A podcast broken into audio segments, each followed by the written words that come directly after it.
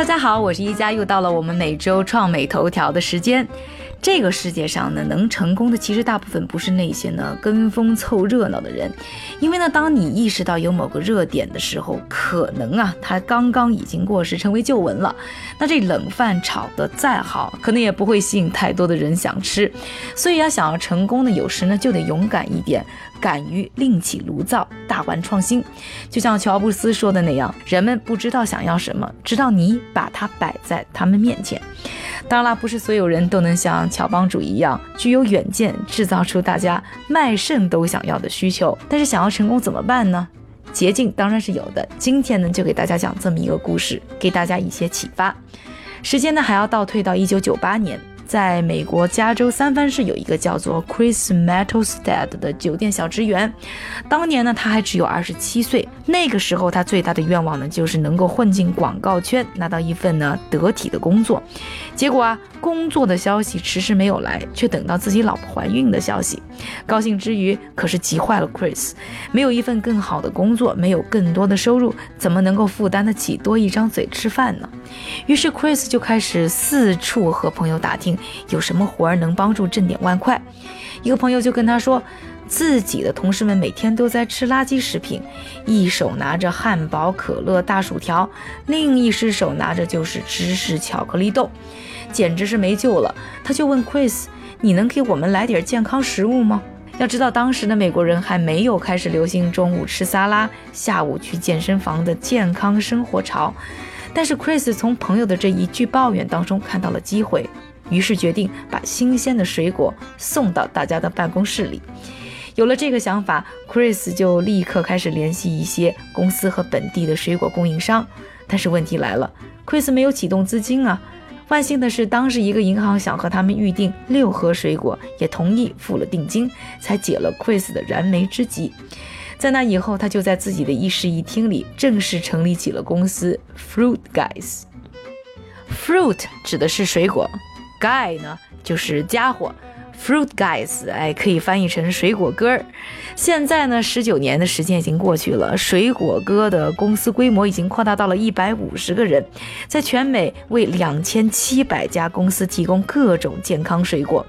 服务的公司当中，还有像特斯拉、SpaceX 这样的火爆创新企业，以及呢不少的世界五百强公司，年营业额超过三千万美元，还在以每年百分之十五和二十五的增长速度进一步的扩张。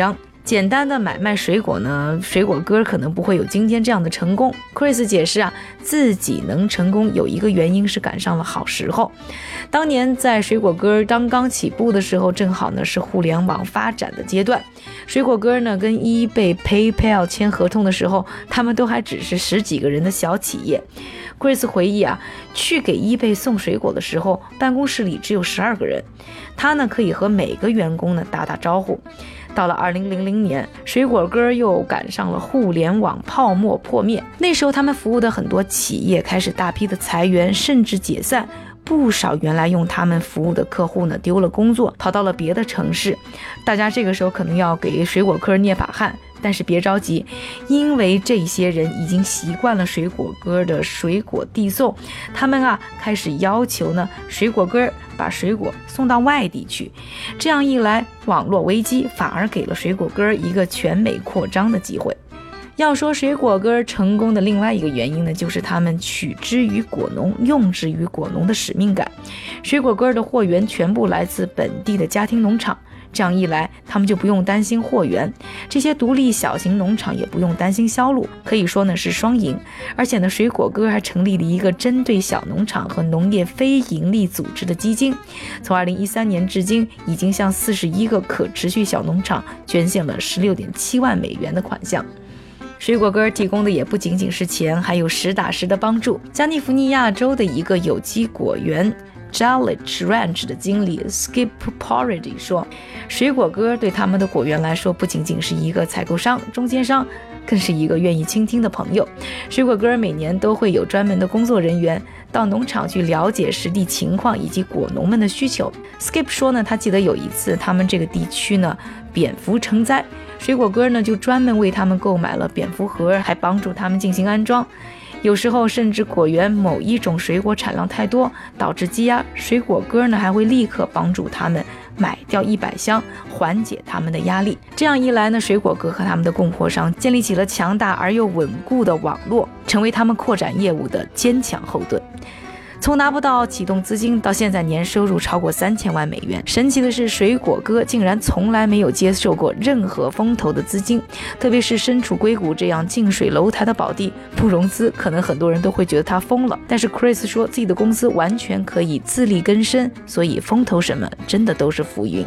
而对于一个好的企业来说，融资并不是检验他们成功的唯一标准。对于刚刚起步的创业者，他的建议是：不要因为筹集资金而分散了注意力，不要觉得筹的钱多就是成功的标志。最重要需要考虑的问题还是自己的公司是不是一个运转良好、可持续发展的模式，能不能产生足够的现金流，可不可以在不同的经济环境下发展。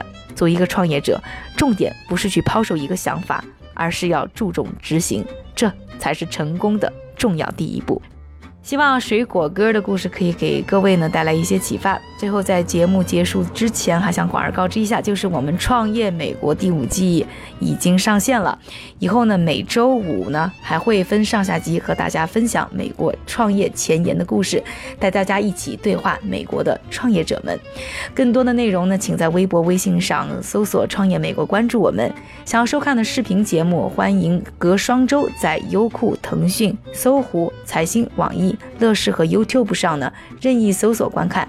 我呢还刚刚开了一档新的节目，日播节目叫做《十大富翁每日必读》，每天和大家分享一个有关财富的有趣故事，也希望大家来多多捧场。感谢各位的收听，我是宜家，下一期创业美国我们再见。